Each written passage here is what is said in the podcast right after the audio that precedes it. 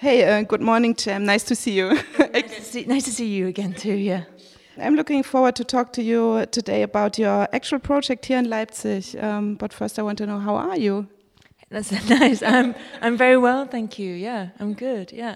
How do you um, learn to know Leipzig? Actually, since a year, because yeah, I mean, kind of. I mean, over a period of um, because the first sort of like creative period was a year ago, like uh, for a couple of weeks, and it's been great because uh, I've never had anything like this where I have the luxury to have time to develop ideas for a show um, and have those kind of resources. So for me, it's been really nice. And how did it happen? It happened through actually. Uh, my partner is the choreographer Ian Kaler, and me and them have been working for like three years. I was making music for their dance pieces, and uh, Thomas Frank kind of wanted something with Ian Kaler, and then through meeting me, got the idea maybe we could do something more together. So Ian is also choreographing parts of the show, which is a really nice role reversal. Like I made music for his, and now he's making moves for me. So yeah. Yeah, Powerhouse is the name of the musical piece um, you just prepared at the moment. Can you tell me more about it? Yeah, Powerhouse. I can say that it's very much about. Uh, it refers to my mum, the term powerhouse. Um, and it's a lot to do with, or rather, in a way, I put this musical show that I can then talk about issues about my family. And for example, my mum um, uh, has pretty much all her life, or all my sister's life, taken care of my sister. My sister is autistic and disabled.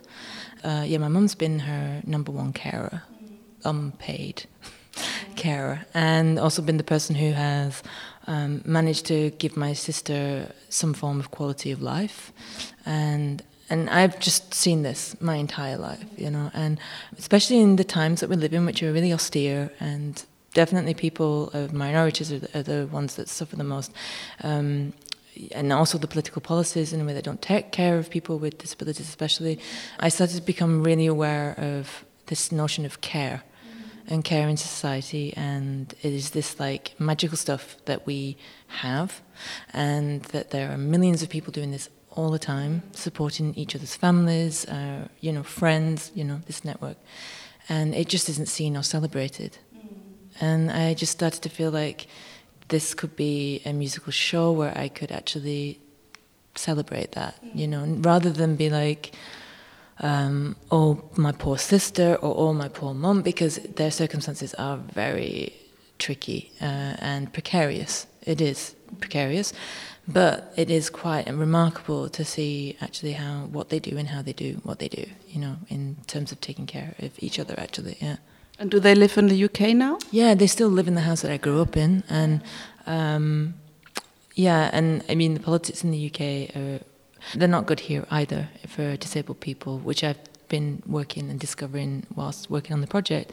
Will they come to see the premiere? It's a bit tricky because, my, unfortunately, for my sister to travel is complicated, and also my mum's health is not good. Uh, she has a severe heart problems, so she can't fly. So I don't think so. but yeah, which is sad, but. But they know that you do this for them. Yeah, yeah, because um, I I filmed. I've been going. I've been spending time with them, like different kind of time with them, where I've been filming with them, like so they're involved in that way. Yeah, okay. yeah.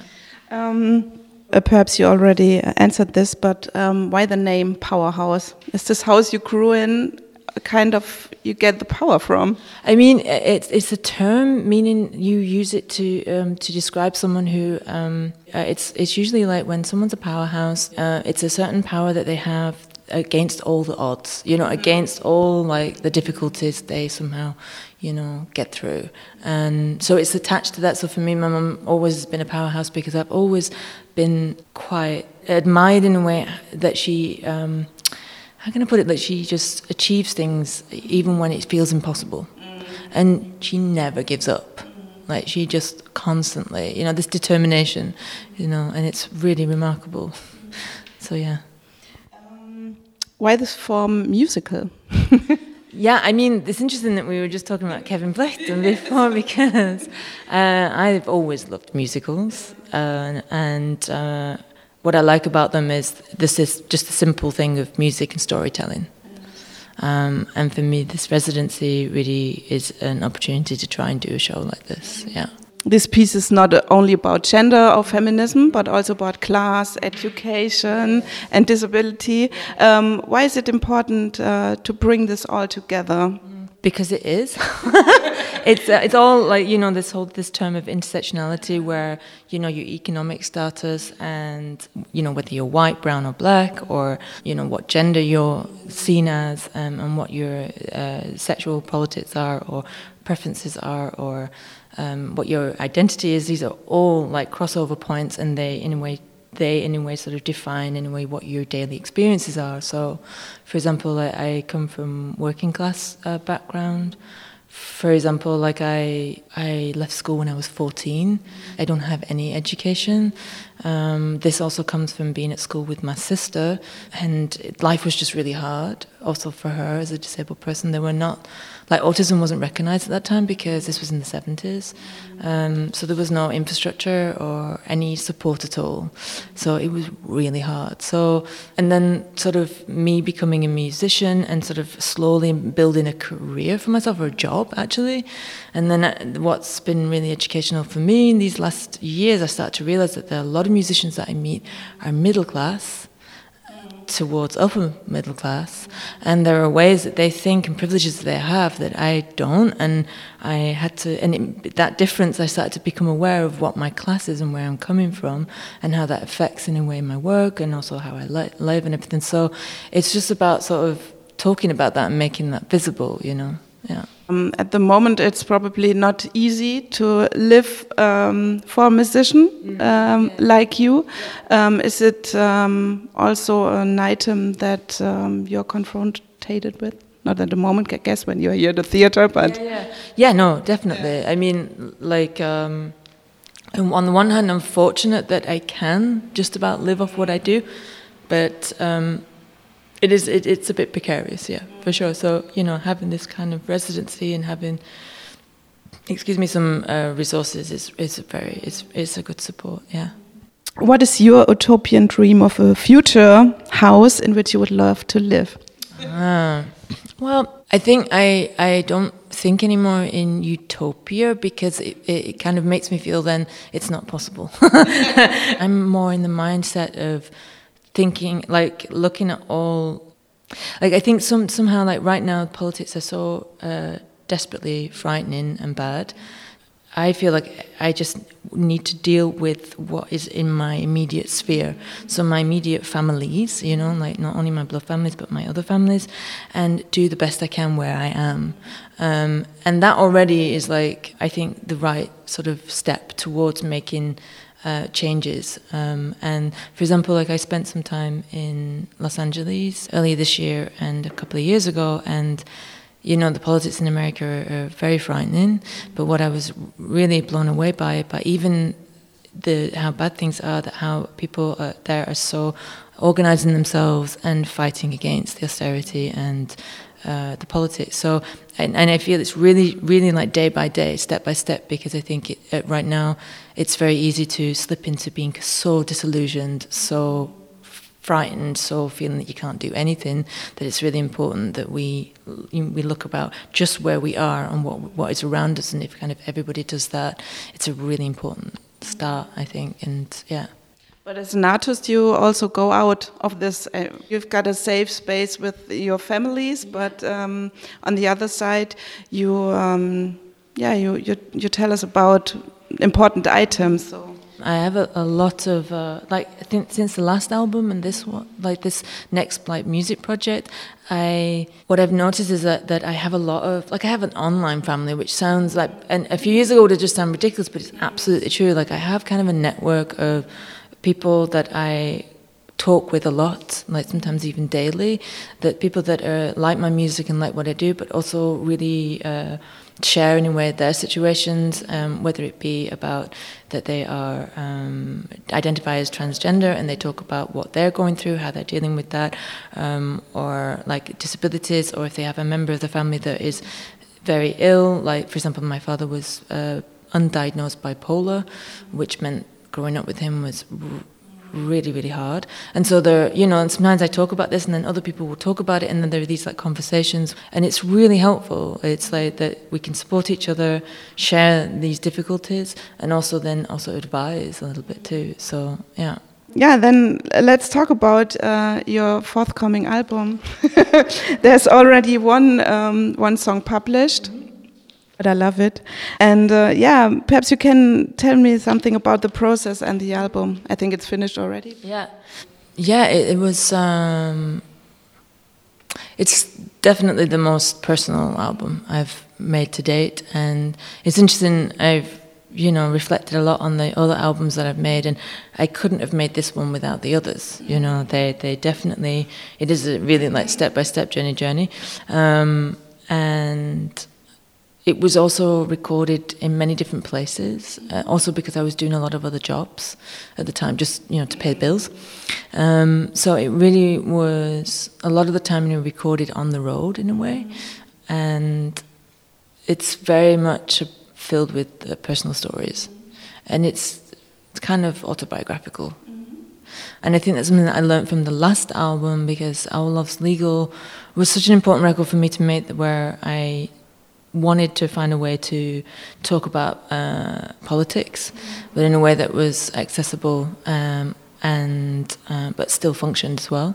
And I think from that record, it it gave me. Uh, it equipped me in a way to sort of then be like, okay, from there, I really actually just want to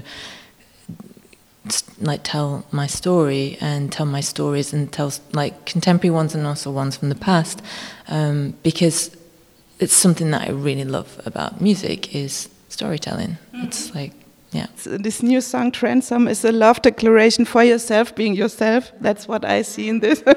it's very optimistic and awesome, of course. Um, yeah, can you tell me more about it? Yeah.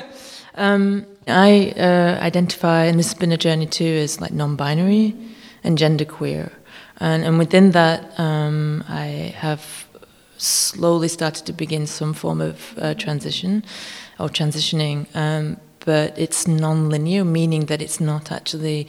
I don't have an intent to fully transition. Uh, as a non-binary, um, it's more like a, a, hybrid, hybrids, and Transome um, is very much about. Uh, I mean, it's it's talking like about a sort of very private space, where and a safe space. Um, and it's like a queer love story and also like it's the like the sexiest song i've ever written which is very quite explicit apparently it's not uh, I've had to make a clean version for British radio, for example.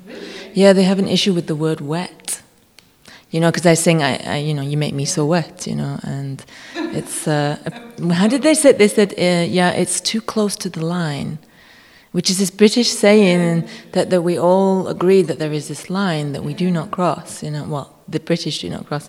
So I had to make, well, I just thought it was hilarious that I had to make a clean version because the word wet is in it. So, yeah. Yeah. Perhaps you get wet because of rain or stuff like that. wet because you threw a bucket of water over me, yeah, for example, yeah, yeah.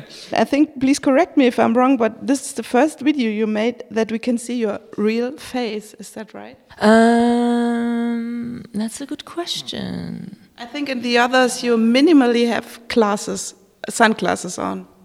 Yeah, um, yeah. On human drama, I had I had glasses on, and yeah, it's interesting um, looking at the other videos, the ones with the prosthetics, which was very much about sort of the gender of the face for me, and then also the masks right in the beginning, which were always about just me making myself bigger than I am.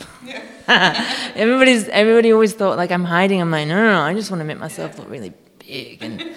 And, and it was like just really fun. So, but but definitely looking back at this, at the other times in, in my career anyway, where I've explored in a way sort of stage costumes or, or sort of stage sort of presence.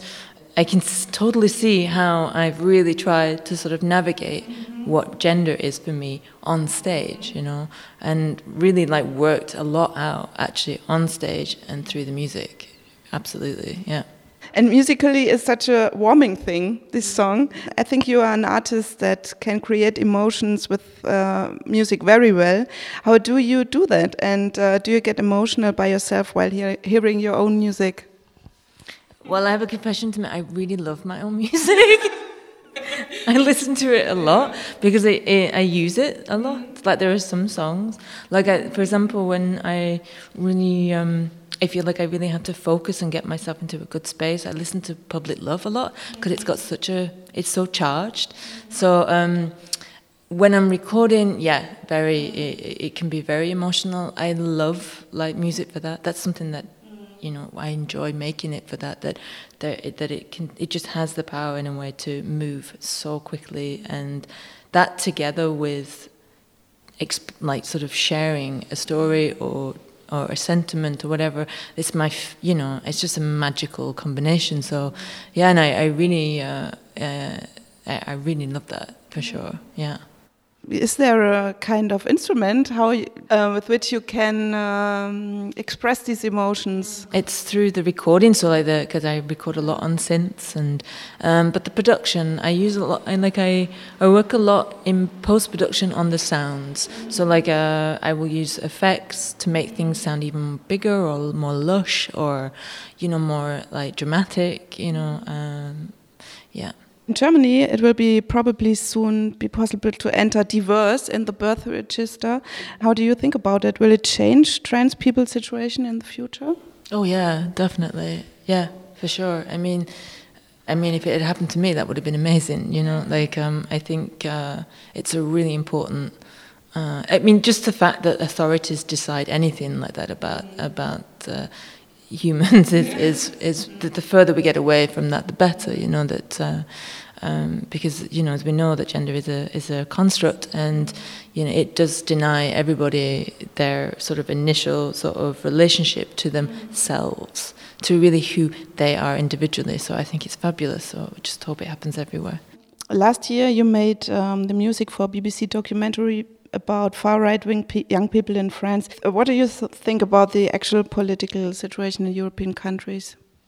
I think it's really, uh, I think it is frightening, but I don't think it's surprising, you know, because it's been growing and growing and growing. And, you know, we've been living in a, a very, very capitalistic uh, uh, uh, continent and continents for a long time now. So just see that politicians are not politicians at all anymore, they're business people. And, you know, Trump's a fine example, but so is uh, uh, Theresa May. There's, like it's not about politics anymore; it's business, and so and business is not interested in people and um, and uh, the welfare of people. So yeah, I do find it really uh, frightening, but I do think it's important that we uh, organise ourselves, and um, you know, I do find it disheartening to say the least. Like what happened, like with Brexit, for example, you know that that has cost billions, and that billions should have in a way gone to working with Europe and, and working on the problems in Europe, you know, rather than sort of remove from Europe, it's like work and make it better because there are issues here too. So, um, but yeah, I mean, we're getting more nationalistic. There's lots of uh, really, really frightening, problematic things, but at the same time, you know, there is another generation as well that are discovering socialism and. Uh, and also like I, you know, I feel also for really young people like um, the world that they're, you know, because I'm I'm like two years off fifty, so I was born in 1972. I'm a 70s baby, so like I was a teenager in the 80s, so I lived through Thatcher, and this is worse than uh, from my my sort of like uh, political biography. My youth was in the UK, and if I'd have been told that Thatcher would have happened again and 10 times worse, I would have been like, no, you know, so it really is like, wow. But the important thing is to not get completely disillusioned. It is, I can't, you know, like for myself as well, that you have to really, you know, look around you, stay close to the people, like work as much as possible and, um, yeah, not get like disillusioned. It's hard, but yeah. What changes for you with the British passport then after the Brexit? You live in Berlin actually now. Yeah, yeah. I will probably uh, uh, apply for German citizenship. The only thing is, is um, I have another issue that, like something that's happening in the UK that, uh, which is quite problematic. Um, that there is talk about if you've lived outside of the UK for over ten years, you're not British enough anymore. And this is very frightening for me because I have to be able to go back to the UK to take care of my sister if anything happens to my mother. So I might have to start living back in the UK more if they let me, if they think I'm British enough, um, so that then I can. Yeah, I mean the very term is like so problematic, like, but it, it's nationalistic, you know. It's like, and it's also strategy, you know. Um, so I might have to live more back in the UK, and that's something that I'm working on. Yeah.